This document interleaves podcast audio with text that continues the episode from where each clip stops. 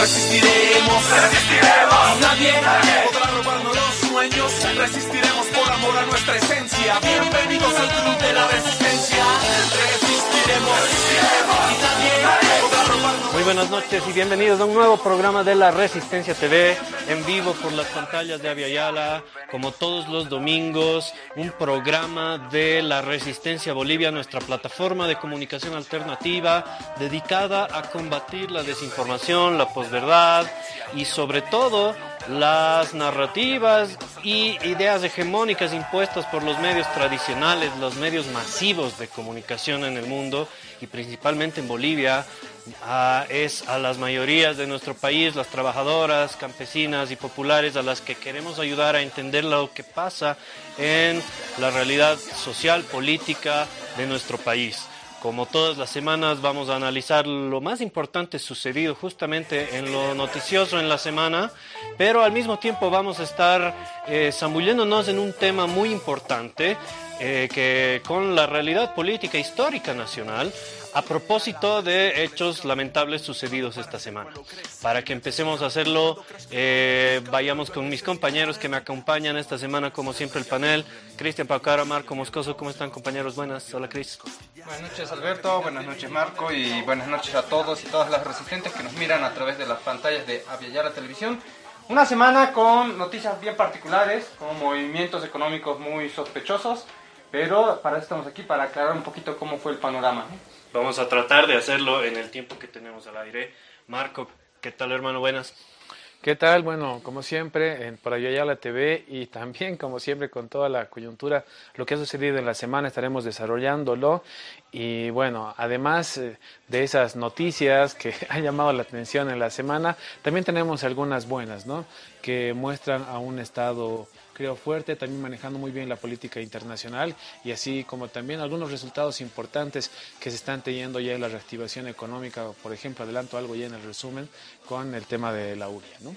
Así es, bueno, vamos a analizar eh, esto, las noticias actuales, pero eh, con respecto a lo sucedido, lamentable en la ciudad de Potosí con los estudiantes de la Universidad Tomás Frías, vamos a zambullirnos en el tema de lo que es la autonomía universitaria que ha estado en boga en la discusión durante esta semana. Pero como lo anunciaba Marco, vamos eh, a entender vamos a tratar de comprender lo que sucede eh, actualmente y las noticias más importantes de la semana en nuestro resumen. Vamos directo a él, compañeros, ya lo anunciaba Marco, eh, la postura del presidente Luis Arce, más o menos en el terreno internacional, se ve sintetizada, resumida en sus declaraciones con respecto a la asistencia a la cumbre de las Américas.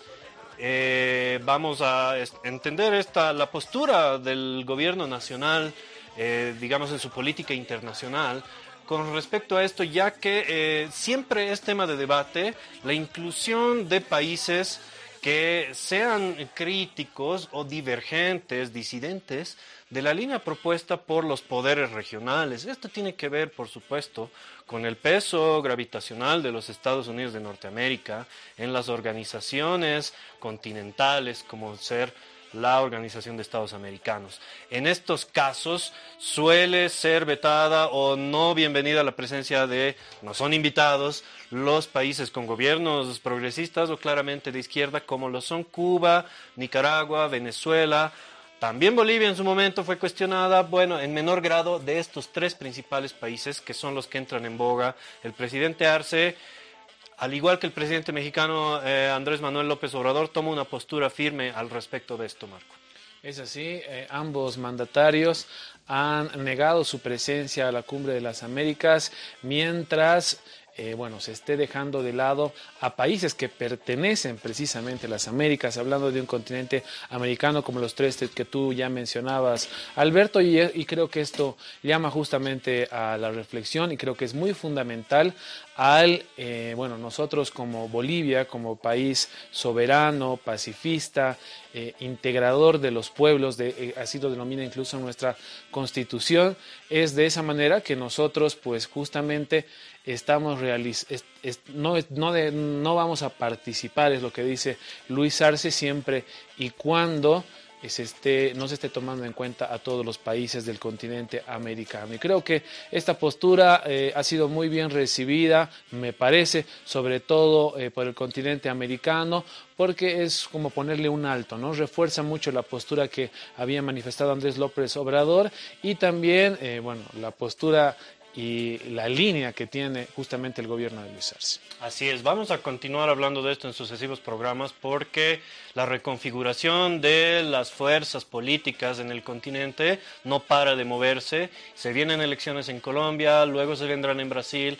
Es un tema que solemos tocar acá en la Resistencia TV, pero lo tendremos que dejar para luego para continuar con nuestro resumen semanal Continuamos con la política, las políticas de manejo del Estado y en particular, en este caso tiene que ver con la conformación del Poder Ejecutivo, la noticia más reciente de este fin de semana, el cambio de viceministro de Coordinación con Movimientos Sociales del gobierno de Luis Arce eh, ha tenido el nombramiento de Gustavo Torrico como nuevo, nueva autoridad, nuevo viceministro, esto perteneciente, este viceministerio, perteneciente al Ministerio de la Presidencia, que fue por supuesto polémico porque Gustavo Torrico reemplaza a Freddy Bobarín, un hombre con eh, identificación con la línea del vicepresidente eh, David Choquehuanca y particularmente muy crítico con Evo Morales, el presidente del gobierno, del perdón, del partido de gobierno del Movimiento al Socialismo, como vemos ahí en la nota. Esto ocurrido el día de ayer. Gustavo Torrico es posesionado como nuevo viceministro de Coordinación y Gestión Gubernamental. Recordamos que el Satuco fue preso, el Satuco como se lo conoce por liderizar una agrupación política, fue preso durante el régimen de facto. Y pues esto tiene, viene luego casi inmediatamente de una segunda gran polémica desatada por Bobarín en una postura eh, expresada por él en sus redes sociales de crítica a, a justamente a Evo Morales y apoyo a David Choquehuanca por lo sucedido durante el golpe. Él hablaba de huidos y de gente que resistió durante el golpe y que el movimiento al socialismo habría demostrado que no es una persona. Esto fue tomado por los medios hegemónicos tradicionales en el país para eh, continuar una crítica a Evo Morales y resaltar la postura de eh, por supuesto, y de la línea del el vicepresidente David Choquehuanca. Este nombramiento ha sido saludado ampliamente por bases del movimiento al socialismo y criticado ampliamente justamente por los medios eh, tradicionales que han utilizado la noticia para eh, discutir, para criticar el pasado de Gustavo Torrico como dirigente y también como autoridad en su momento y pues esto más o menos representa qué simboliza Gustavo Torrico para la militancia del movimiento al socialismo y por supuesto para sus adversarios políticos. No queríamos dejar pasar esta noticia por aquel impacto controversial crítico en lo que es una lucha de posturas al interior del movimiento al socialismo, pero al mismo tiempo en la utilización de los problemas internos de esta tienda política por parte de la oposición derechista y, los, y sus medios de comunicación. Pero para continuar con nuestro resumen semanal, pasamos a nuestra siguiente noticia.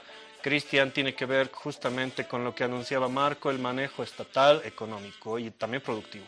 Sí, eh, Alberto, hay una nueva sonada de los empresarios cruceños y están advirtiendo una escasez en el maíz. ¿no? Dicen que va a haber una crisis alimentaria. El gobierno ya advirtió que va a denunciar por ganancias ilícitas a los que oculten maíz, los que hagan agio con maíz. Recordarán ustedes hace unos 10 años atrás, un poquito más, algo, algo similar sucedió con el azúcar, ¿no? Cuando las comercializadoras, las grandes empresas estaban ocultando el azúcar para hacer elevar el precio. Entonces, lo mismo está ocurriendo ahora con el maíz. El sector agroindustrial ha indicado que va a haber una crisis alimentaria, que hay déficit de maíz, que no habría maíz en el país, a lo que el gobierno nacional respondió que hay suficiente maíz y hay un millón de toneladas aseguradas para el consumo interno, cuando por lo general en Bolivia se consumen cerca de 900 mil toneladas. Entonces estaría cubierto completamente. No debería haber escasez de maíz y por eso justamente el gobierno ha indicado que va a sancionar a eh, las empresas que oculten maíz y hagan elevar el precio para obtener réditos ellas, ¿no? Así es. Saludamos esto porque tiene que ver también con eh, los cambios económicos y sociales eh, como consecuencia de lo que sucede en Ucrania con la guerra entre Rusia y aquel país, cuando, en el instante en el que ciertos poderes económicos de los diversos países, oligarquías, productoras, eh, utilizan esta especulación para hacer subir precios y generar inestabilidad política. Este es un cuento antiguo. En Bolivia se ha hablado mucho de esto desde el mero inicio de la guerra en Ucrania. Sin embargo, eh, no tienen bases fundamentalmente en el, en el, en el aspecto productivo. Eh, acá tenemos la postura del gobierno en nuestras imágenes. El gobierno descubre que intermediarios eh, cobran más. Ocultan. Ocultan más, bueno, y cobran más también. Esta es la postura del gobierno que pretende eh, desestimar estas especulaciones y asegurar la seguridad alimentaria y también económica del pueblo. Tenemos que cerrar. Sí, Marco, adelante. Respecto justamente a lo que dicen ustedes, ha salido un estudio últimamente de la UNCTAD, EURIS eh, de, de Europa, donde señala justamente a Bolivia como el país menos vulnerable por, el, por las consecuencias que tenga el conflicto en, entre Ucrania y Rusia. Esto respecto a la inflación, la deuda pública, los pagos, intereses e ingresos del sector público, la balanza por cuenta corriente, el riesgo de estabilidad política, el riesgo legal y regulatorio. Esto lo marca Bolivia como el país menos vulnerable dentro de toda la región. Una situación similar a lo que ocurrió con con un quiebre, por ejemplo, el año 2008, ¿no? Con el, quiebre del, del, mercado inmobiliario en Estados Unidos, que desató una crisis eh, mundial, económica, y también lo sucedido ya en este entrada esta última década pasada, con, con los quiebres eh, generados una vez más en el sistema financiero estadounidense, ante los cuales el, el modelo boliviano, eh, ante agoreros locales que hablaban de una inminente crisis y desplome del modelo boliviano y de la estabilidad económica muy defendida por el gobierno del movimiento al socialismo de Evo Morales y también el de Luis Arce, jamás terminó ocurriendo. ¿no? Entonces lo resaltamos como uno de, los, uno de los hechos fundamentales de esta semana para analizar también en su extensión a futuro, siendo que eh, la especulación con respecto a lo que sucede en Ucrania continúa permanentemente en distintas áreas económicas. Para cerrar nuestro resumen semanal debemos entrar a la noticia lamentable sobre lo sucedido en la Universidad Pública de Potosí, la Tomás Frías, donde eh, lamentablemente ocurrieron actos eh, pues luctuosos en medio de una asamblea universitaria que no llegó a realizarse, intervenciones de diferentes grupos pues estudiantes eh, salieron damnificados de lo sucedido. Compañeros, esta es, este es nuestro enganche al tema de la semana porque a partir de estos lamentables sucesos se ha discutido nuevamente sobre lo, la situación de la Universidad Boliviana y sus bases fundamentales, digamos, para su existencia actual, como ser la autonomía universitaria, el cogobierno y la aparición de noticias con respecto a dirigentes eh, del gobierno justamente del estamento universitario, como lo que sucede con Max Mendoza, Álvaro Kelali en, en general en La Paz, en Cochabamba. Compañeros, eh, acá tenemos en imágenes a lo que hacemos referencia, la muerte de universitarios en la Universidad Tomás Frías y bueno, luego vemos el documento al que hacíamos referencia. Eh, no están esclarecidas las, las, las, condiciones en las que se sucedieron estos eventos, pero medios y opinadores saltaron rápidamente a querer achacar el evento, lo sucedido en la, en la Universidad Potosina, a universitarios o grupos dirigentes supuestamente vinculados con el movimiento al socialismo, sin aportar ninguna prueba de lo sucedido, compañeros. Eh, es el motivo por el que queremos analizarlo un poco más a fondo. Sí, en realidad esto te da puerta para debatir cosas más importantes y más trascendentales, incluso históricos, ¿no? El tema de la autonomía universitaria, el tema de la dirigencia estudiantil, el tema de la permanencia eh, demasiado extendida de algunos universitarios, pero eh, como tú bien lo decías, los medios de comunicación han, intentado ligar, y siempre lo hacen, ¿no? En cualquier noticia, ¿no? No nos tiene que sorprender de que tal persona ha estado vinculada con, con otra persona, que han, que han aparecido fotos, etcétera.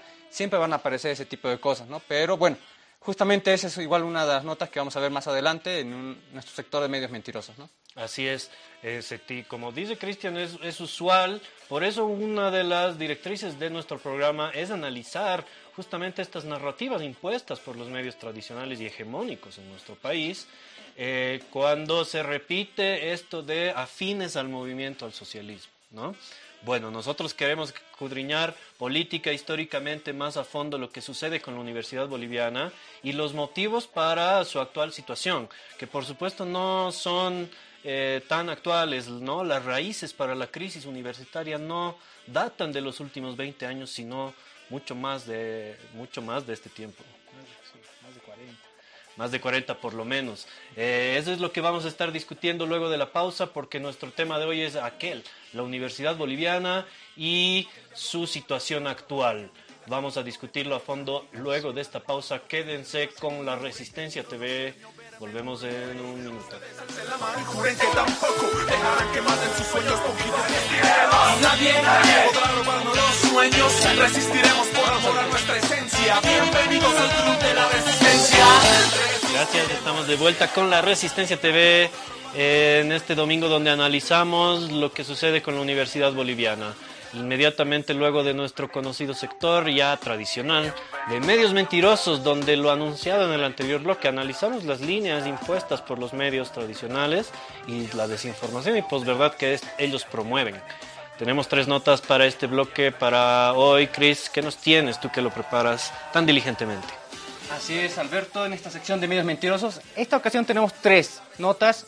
La primera de página 7, y hace referencia a un proyecto de ley que no existe. Dicen ellos, proyectan descuentos del 0,3 al 3% a los salarios e ingresos para sostener la renta dignidad. La renta dignidad tiene múltiples fuentes de financiamiento y lo que página 7 trataría de decir es que también te van a descontar tu salario, te van a descontar tu sueldo para financiar esta renta dignidad. Esta nota también fue replicada por los tiempos y que indica un titular más o menos similar, toman como fuente página 7 pero esto es completamente falso, ¿no? El Ministerio de Economía ha desmentido completamente esto. El ministro, específicamente Marcelo Montenegro, ha salido a los medios de comunicación a desmentir este tipo de afirmaciones y no existe ningún proyecto de ley, ni siquiera en CONAPES o en gabinete, en el que traten esta, eh, este supuesto proyecto de ley, ¿no? Esta es la primera nota de medios mentirosos que tenemos. Si vamos por favor a la nota 21, que igual está dentro del ámbito económico y se trata igual de un medio de comunicación, Los Tiempos, que ha sacado una nota en la que indican que no existe... Ah, bueno, aquí justamente teníamos la nota que decíamos de los tiempos, en la que igual replicaban lo que proponían descontar sueldos, que es completamente falso, que mencionábamos. La siguiente, por favor, es justamente eh, la aclaración que teníamos del ministro Marcelo Montenegro. Y si nos vamos a la siguiente, es la segunda nota que mencionábamos de los medios mentirosos, está justamente los tiempos. Las empresas públicas reportan un déficit de 2.331 millones de bolivianos en el 2021. hay que recordar que el Ministerio de Economía ha sacado una memoria económica del año 2021 y dan un montón de cifras, ¿no? datos estadísticos, algunos bastante confusos. Y los tiempos sacan de ahí algunos datos, pero no los entienden. ¿no? O sea, el ministro Marcelo Montenegro, rescato su eh, personalidad, ha mencionado que no es un error no conocer eh, ciertos datos económicos, ciertos conceptos económicos. Si quieren, les podemos dar ayuda. Lo que es un error, y no está bien, es que saquen notas sin conocer realmente de lo que están hablando. ¿no? Y este es justamente un claro ejemplo, es la segunda nota de los tiempos. Si vamos a la siguiente, por favor, producción. Ahí teníamos eh, la aclaración que hacía el Ministerio de Economía, como ustedes pueden ver en la última columna, año 2021 en realidad las empresas públicas tienen utilidades, es decir, que están ganando más, no hay déficit, hay una utilidad de 2.873 millones de dólares y esta es la aclaración que hacía el Ministerio de Economía. Cristian, como ahí es un ejemplo de la URIA, ¿no? que precisamente salió este fin de semana los últimos datos de que en los primeros cuatro meses del 2022 se habría superado los 100 millones de dólares de ingresos. Esto con respecto a lo, antes de que se cierre el año 2019, cuando se había llegado a 69. Entonces es un índice importante y que bueno, como vemos también ahí en las tablas, muy diferente cuando se cerró. No solamente no tenía cero, las pérdidas de urea, por citar un ejemplo en lo que tú explicabas, llegó a más de 180 millones. Así es, Marco, tienes toda la razón ahí. El año 2020, el año de la dictadura en Bolivia, del régimen dictatorial de Áñez, tenemos justamente pérdidas, como pueden ver en la gráfica. Y nos vamos a nuestra tercera nota. La siguiente, por favor, producción. Y esta se relaciona a nuestro tema del día. Página 7, nuevamente, publicaba, ex dirigente universitario. Evo es padrino de un hijo de Max Mendoza. Esa es la nota que publicaba Página 7, que la habían obtenido de algún ex dirigente, de un chisme de cocina, de un chisme de barrio. Página 7 otra vez no haciendo su labor de periodismo responsable, sino publicando chismes que ha escuchado por ahí. Vamos a la siguiente, por favor. Y en esta ocasión ha sido el mismo Evo Morales, el expresidente Evo Morales, que ha desmentido a página 7 eh, de manera contundente. Dice Evo Morales, página 7, miente, miente y miente. Es falso que soy padrino de un hijo del dirigente Max Mendoza. Desmiento esa falsedad. Una vez inventaron la muerte de un niño en Chaparina. Ahora me dicen padrino de un niño que ni siquiera existe. Página 7 es el diario de la mentira. Vaya titular ahí que da eh, Evo Morales. Página 7 es el diario de la mentira. Bueno, en esta semana solamente hemos encontrado dos, dos, dos mentiras que ha publicado Página 7, pero cada semana siempre encontramos, ¿no? Entonces, concordamos con Evo Morales de que Página 7 es el diario de la mentira. Y bueno, y se repite también de semana a semana la coordinación entre diarios que repiten titulares, repiten historias, repiten narrativas. Eh, hoy vemos a Página 7 y los tiempos eh, alineados, pero esto suele suceder también con otros diarios, eh, los más importantes de circulación nacional y también, por supuesto, en otros medios como la televisión. Pero este tema, como lo anunciábamos, ha desatado mucho debate, no solamente estas críticas a los dirigentes universitarios muy prorrogados en sus funciones en el cogobierno universitario, como eh, el citado Max Mendoza, y Álvaro Kelali de, la ciudad de La Paz, que también fue eh, motivo de notas de distintos eh, diarios de la ciudad de La Paz, eh, sino también con respecto a la vinculación política que existe entre la universidad y la política nacional y por supuesto la política universitaria interna. como decíamos, se ha querido apuntar al movimiento al socialismo como el responsable de la situación crítica de una universidad que no solamente no produce conocimiento científico, sino tampoco eh, genera ningún tipo de beneficio, digamos, al pueblo en general, sino solamente a, determinadas cúpulas. Estas, por supuesto, las del cogobierno, tanto a nivel docente como estudiantil. En esto también juega el, el plantel administrativo y, por supuesto, la vinculación con el sistema universitario y de este con el Estado central. Eh, nosotros queremos analizarlo a más profundidad sin dejar de señalar esto, la movida comunicacional por parte de estos medios para pretender achacarle al movimiento al socialismo esta situación, que por supuesto viene de mucho antes, por lo menos podemos encontrar en el periodo neoliberal anterior al proceso de cambio un inicio eh, de declive definitivo de la universidad, hablamos de definitivo por supuesto en términos relativos, pero eh, queremos analizarlo a más profundidad, compañeros, porque se ha puesto en tela de juicio la autonomía universitaria, el cogobierno, lo que decía Cristian, la permanencia de los estudiantes, eh, también, por supuesto, el, papel de los docentes universitarios, los consejos universitarios, etcétera. Entonces, queremos debatir acerca de los orígenes de la autonomía, en realidad su esencia, sus características políticas e ideológicas. A esto encontramos que la autonomía iniciada por eh, aquel manifiesto de Córdoba y continuada y consolidada en Bolivia con eh, las camadas de los 1930 y 1970, se ve totalmente distorsionada al día de hoy, compañeros. Acá mis compañeros eh, Marco, Cristian, que me acompañan, también eh, tienen mucho que decir por su pasado en la universidad pública. Universidad pública inspirada en esto, lo que vemos en pantallas, lo mencionado, el manifiesto de Córdoba, el movimiento universitario de Córdoba, Argentina, por supuesto, em, de 1918, cuando eh, se hace el manifiesto eh, que instala la autonomía universitaria como principio a nivel regional, continental.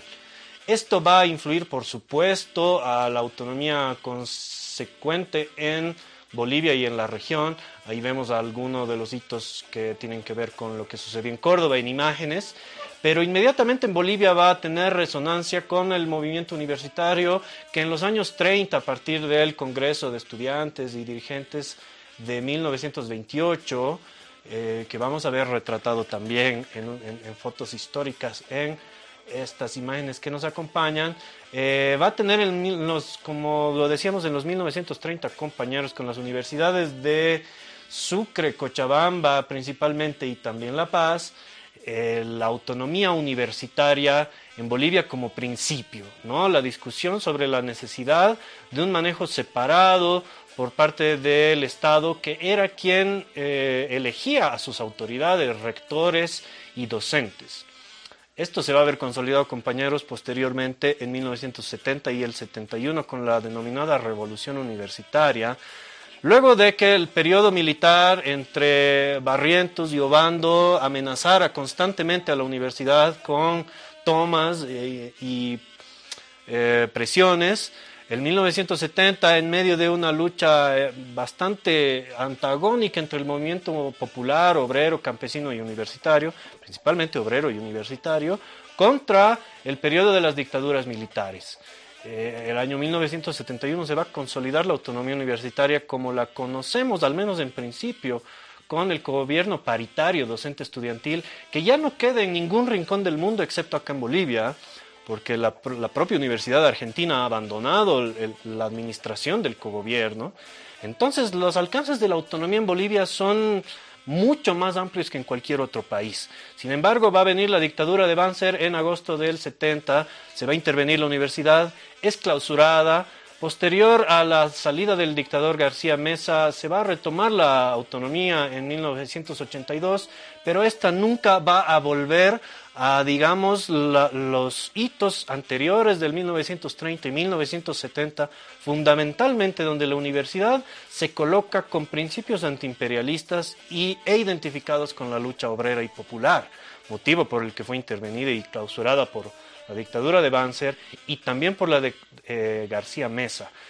Y casi inmediatamente posterior a este periodo tenemos el advenimiento del neoliberalismo y pues el cambio ideológico en la UNSA se cambian profundamente materiales de estudio, pensos, mallas curriculares, por supuesto el principio ideológico impuesto por el proceso neoliberal, ¿no? de eh, que además prime en el mundo de beneficiar digamos, la rentabilidad antes que, la producción del conocimiento, va a derivar en eh, la caída a la mediocridad que había sido analizada justamente por los cordobeses allá en la Argentina para iniciar la autonomía universitaria.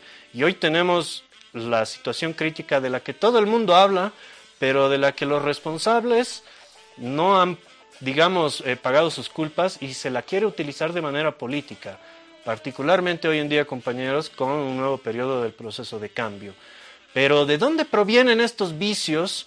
De la corrupción en el estamento estudiantil del cogobierno, también por supuesto de los docentes, y el fenómeno del estamento administrativo con altísimos salarios. Compañeros, ustedes como universitarios de la Universidad Mayor de San Andrés tendrán, además que han participado en la política universitaria interna también, tendrán mucho que aportarle a nuestros oyentes. Marco, eh, los orígenes de la universidad y entendida actualmente, la autonomía, perdón, entendida actualmente de manera totalmente distorsionada. Sí, como tú lo dices, desvirtuada, eh, eh, distorsionada. Creo que le ha, influido mucho lo que ha sucedido en el 71 con la intervención a la Universidad Mayor de San Andrés. Ese ha sido el golpe más fuerte que ha recibido la universidad porque nunca logró reconstruirse. En la actualidad, para hacer una historia y volver a la actualidad, tenemos, y Cristian me, ayuda, 80 eh, mil estudiantes de población en la Universidad Mayor de San Andrés, para explicarlo de esa manera, y bueno, donde nosotros estábamos además. la universidad siempre ha tenido una posición política, ¿no? Y la actividad política es parte de, ¿no? Eso nunca habría que dejarlo de lado. Sin embargo, creo que la distorsión pasa uno, eh, por lo complicado que ha sido llevar adelante la autonomía universitaria eh, eh, entendida a los estudiantes que entran a la, UNSA, despolitizar a los estudiantes, el desinterés también. Si eh, conversamos con universitarios de la Universidad Mayor, de la Universidad en cuanto a cosas básicas como la composición dentro de su propia carrera, su facultad, pues prácticamente no existe, hay un, una nulidad, digamos, de, conocimiento y de interés, además, dentro de lo que pasa en la universidad. Lo que ha sucedido también en este último tiempo, hablar de, eh, bueno, ingresos que reciben o que perciben en realidad sueldos los, los eh, centros de estudiantes o estudiantes universitarios en posición de autoridad, entre comillas, creo que también es bueno debatirlo aquí y explicarlo, porque eh, no es así como está ocurriendo y el, eh, me parece muy bueno el, ejemplo para citar el último hecho, eh, bueno, ahora que se habla de, estudiantes o universitarios dinosaurios, ¿no? Estando más de 30 años en una carrera, que son varios, y que bueno, simplemente tienen actividad política dentro de la Universidad Mayor de San Andrés. La universidad, perdón Cristian, haciendo alusión a lo que decía Marco, la, el vicerrectorado ha salido respondiendo a las críticas con respecto a este salario de Max Mendoza, el dirigente universitario de la Confederación Universitaria, ¿verdad? Diciendo que esto se debe analizar caso por caso. Por supuesto, algunos estudiantes son imposibilitados de pasar su carrera en los años premeditados, pero esto también eh, alude a un problema más estructural. ¿Por qué se dan estos casos de corrupción en los universitarios? Marco ya nos sacó el eje quizás político, entrando al económico también. ¿Qué pasa con esta cantidad de dinero que circula? ¿Y por qué tantos universitarios, estudiantes, dirigentes, sobre todo los dinosaurios mencionados, tantos años en la política? Eh, yo, les lanzo un dato. Eh, en la Universidad Mayor de San Andrés solamente el 5% de los estudiantes se titula. Es decir, de tu curso, que son 100, solamente 5 se van a titular. A ver si estás de suerte en, esos 5, ¿no? eso es muy preocupante, esto muestra una ineficiencia del Estado de, y de la universidad, del rectorado, de los decanatos, de los directores de carrera, de los centros de estudiantes mismos. ¿no? Hay un problema de eh, eficiencia y lograr que los estudiantes alcancen esta titulación. Para mí ese es un, un punto. Y otro segundo de lo que se discute siempre es que para mí el concepto de autonomía universitaria es un lo, que se denomina un significante vacío, es decir, que puede adoptar múltiples conceptos, múltiples finalidades y puede ser utilizado por muchos grupos, ¿no? igual que libertad o democracia, para algunos democracia es una cosa, para otros es otra cosa, y lo mismo sucede con la autonomía universitaria, y es utilizada justamente por grupos de docentes, grupos de estudiantes, ¿para qué? Para determinarse en las universidades. No hay que mencionar solamente los estudiantes dinosaurios, sino también los docentes dinosaurios que se han titulado y nunca más, o sea, se han titularizado como docentes, nadie los puede despedir y nunca más se los saca. y de eso no se habla. docentes dinosaurios ahí que están ganando eh, plata sin hacer nada, sin, sin cualificarse y cada vez transmitiendo cada vez menos conocimiento. nadie va a negar que ha tenido uno de esos docentes que les hacen hacer teatros con muñequitos, que les hacen hacer tareas eh, prácticas que ya están vendidas en las fotocopiadoras, docentes realmente mediocres, ¿no? Y esto también parte de un... Y que son titulares y no los puede sacar. Los podría sacar si se aplazan tres años seguidos en evaluaciones, pero ellos pueden apelar y, al final no, no, no se los puede sacar. Es casi imposible que salgan, a menos que sea algo noticioso, algo así que aparece en los medios de comunicación, pero son casos muy aislados. Hay problema de, sí, estudiantes, dirigentes dinosaurios, pero también de docentes dinosaurios ahí, para mí violando uno de los principios también de la reforma y de la revolución universitaria sobre la periodicidad de cátedra y también los abusos a la libertad de cátedra, que es otro de los principios fundamentales. Y hemos visto el abuso de esto durante este último periodo del golpe de Estado. Vamos a hablar de eso luego de la pausa, la vinculación política del Estado, la política nacional con la universidad, cuando volvamos rápidamente luego de este corte.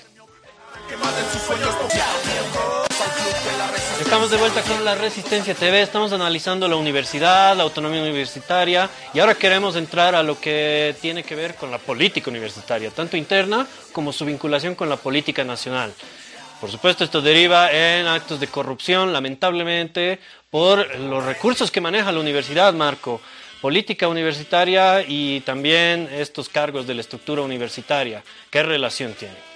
Sí, bueno, eso también, explicarlo sobre cargos, ¿no? El, la autonomía universitaria, bueno, hablemos específicamente de lo que sucede en nuestro país, eh, hablando el cogobierno, ¿en qué consiste el cogobierno? Entre que, bueno, tanto docentes como universitarios tienen la posibilidad de eh, tener espacios, eh, podríamos decir, de decisión. En ese sentido, tenemos a la FUL, tenemos al rectorado, tenemos a los centros facultativos, así como que tenemos al decanato, tenemos a los centros de estudiantes de carrera como a las direcciones eh, de, de- cada carrera, a las jefaturas de carrera, y de esa manera entonces se va desarrollando el cogobierno. Estas instituciones, o mejor dicho, estas personas que llegan a tener estos cargos, ¿tienen eh, honorarios? Pues no, ¿no? En el cargo de los docentes sí, sí existen. En, en- cuanto a los estudiantes, de una manera personal no existe. Simplemente son recursos que se otorgan desde, los, desde las matrículas, un boliviano, dos bolivianos por estudiante, pero estos recursos son para que se utilicen en bien colectivo de la comunidad estudiantil. No existen, por tanto, dentro de eh, lo que significa eh, alguna remuneración alguna remuneración personal. Esto es importante para poder tomarlo en cuenta. Ahí tenemos justamente este triángulo donde les explicábamos. Es importante, exacto, por lo que lo explicamos de lo que pasaba en este último caso con el presidente de la CUP, como lo podemos ver nosotros ahí arriba, eh, que es justamente eh, el- lo cuestionado hacia este personaje, que eh, si bien como universitario pudo haber accedido a un espacio eh, dentro de este comité ejecutivo de la universidad, ¿por qué está percibiendo un salario? No lo está haciendo en su calidad de estudiante. Él está dentro, de la, dentro del, C- del, del CV eh, como un administrativo donde tendría que cumplir una serie de requisitos, como por ejemplo tener una docencia titular al menos en cinco años, para lógicamente antes tener un título universitario, así si fuese una licenciatura, y lo que está, no está ocurriendo. Por tanto, ahí es lo primero que tendríamos que dejar de lado, no mostrar de que el ejecutivo universitario tiene de por sí un salario o un ingreso de manera personal. Para nada, no existe... eh, Eso sucede solamente en casos irregulares. Exactamente, sí. De manera formal y legal no está dentro de eh, el de autonomía universitaria como algo válido. Y entonces, ¿cómo sucede que alguien que, ha, como han hablado los medios y críticos sobre estos dirigentes, no ha avanzado ni pasado el segundo semestre de su carrera? ¿Cómo puede eh, llegar a estos niveles de autoridad y de universitaria? Ese es un problema que tenemos dentro de la universidad y lo hablábamos que también en el bloque de que es que creo que no se puede limitar el tiempo de estudio de los universitarios. Y bueno muchos se alarmarán y dirán por qué o, eh, debería estar mucho tiempo porque es muy diferente el ritmo de cada persona. No olvidemos que la universidad no solamente se refiere el derecho a estudios de personas entre determinada edad, ¿no? No tiene edad para entrar al estudio y lo hace según sus tiempos. Esa es una universidad pública con acceso y derecho para que todos puedan tenerlo. Pero aquí lo que no existe es la limitación de actividad política para cada uno de los estudiantes y es por eso que uno estando inscrito en una sola materia como pasa en este caso o un solo semestre vencido como es el caso de esta persona se encuentra más de 40 años en la universidad. Creo que ahí tal vez está el error de no obtener un avance y bueno más que un error tal vez porque también hay intereses de por medio en cuales no convienen que se dé adelante soluciones como esta por ejemplo Cristian, intereses, habla Marco. El vicerrectorado hacía alusión a esto de la limitación del tiempo. La universidad pública debe comprender la situación social y económica de los estudiantes que no puedan cursar su tiempo, pero Marco plantea otro tipo de limitación, no al estudio, no al periodo de tiempo de estudio, sino a la actividad política en la universidad relacionada a tu estudio. Limitación será mm, quizás una pauta interesante para continuar este debate. Sí, yo creo que más allá de las propuestas, me parece interesante la que menciona Marco. Creo que hab- habría que pulirla un poco más, porque no sé si también coartas el derecho a la representación política a los estudiantes, estoy hablando de liderazgos muy, muy nacionales, ¿no? Pero yo creo que también habría que ir a eh, atacar sí, un, un pilar fundamental, que es el de la titularidad docente, ¿no? Tratar de revisar igual estos conceptos y que la titularidad docente no sea de por vida, ¿no? Sino que tenga un periodo, yo que sé, de cinco años, de cuatro años, o revisar, empezar a discutir eso, pero sí ponerle un límite o una temporalidad a esta, temporal, a esta titularidad docente que vuelve a los docentes en dioses, ¿no? Bueno, están planteados entonces dos caminos para remediar algunos de los males que aquejan actualmente a la Universidad Boliviana, que nosotros hemos identificado tener raíces mucho más profundas que simplemente su actualidad. Eh, este es un tema que nos da para desarrollarlo con mucha mayor profundidad, compañeros, porque la estructura universitaria es compleja de entender por momentos, a pesar de la simpleza que vimos en, en gráficos. Por ende, este tema queda abierto para mayor discusión. Lo que sí entendemos es que la lucha política universitaria no debe desvirtuarse por intereses de grupos, ni tampoco por eh, la falta de, digamos, politización e ideologización de los estudiantes que habíamos mencionado previamente, que condujo a los terribles sucesos en 2019 con una universidad eh, totalmente desconectada de la lucha popular.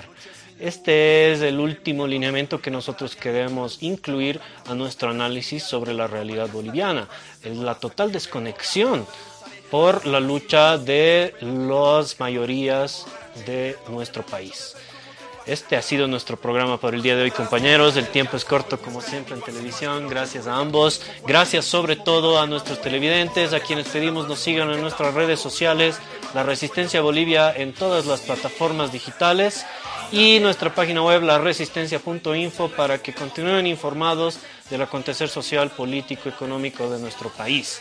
Con la Resistencia TV continuaremos el próximo domingo en vivo, como siempre, por Aviala. Muchas gracias, hasta el próximo domingo.